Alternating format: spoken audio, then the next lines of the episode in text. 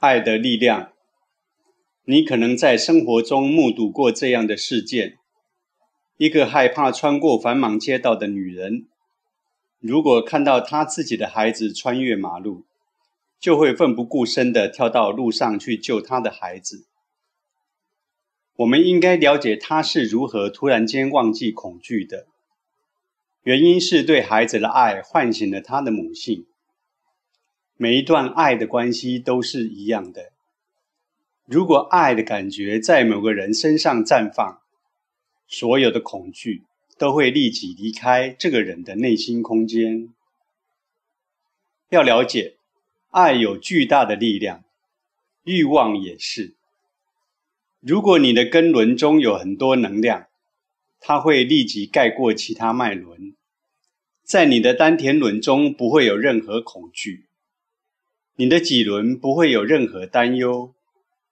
当根轮具有全部能量时，这些较高的脉轮将不会作用，不需要这个人的知识，它将释放这个人潜在的未知潜力，并把他的潜力散播到外部世界。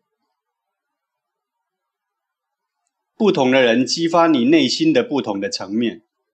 如果你有个情人，你的爱就会被唤醒；如果你有个儿子或女儿，你的母性就会被唤醒。如果你的头脑准备好接受不同层面的体验，那么这些层面将在你身上绽放。如果你完全的开放心胸。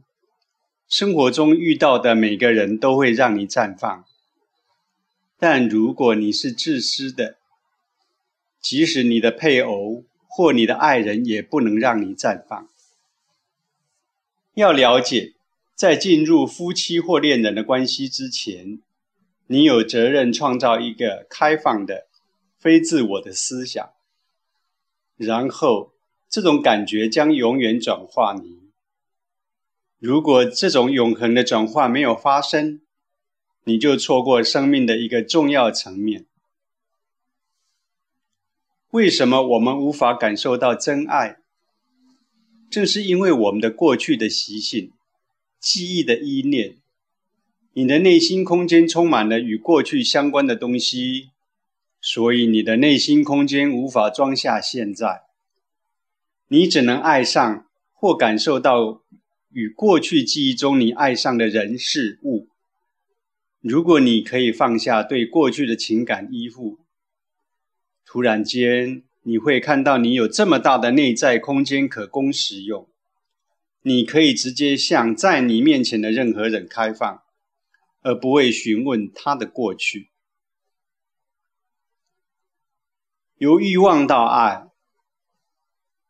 欲望是大自然为物种的延续提供的原始情感。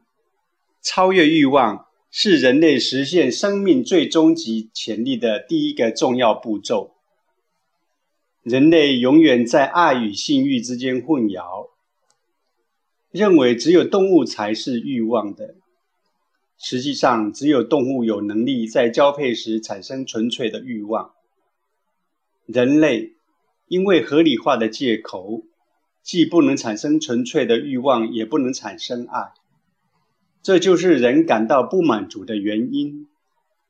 性是碳，爱是钻石；性是泥，爱是在泥里绽放的莲花。它是同一种物质，唯一重要的是，你应该知道如何处理它们。只要放弃你的期望。你就会发现巨大的能量热潮，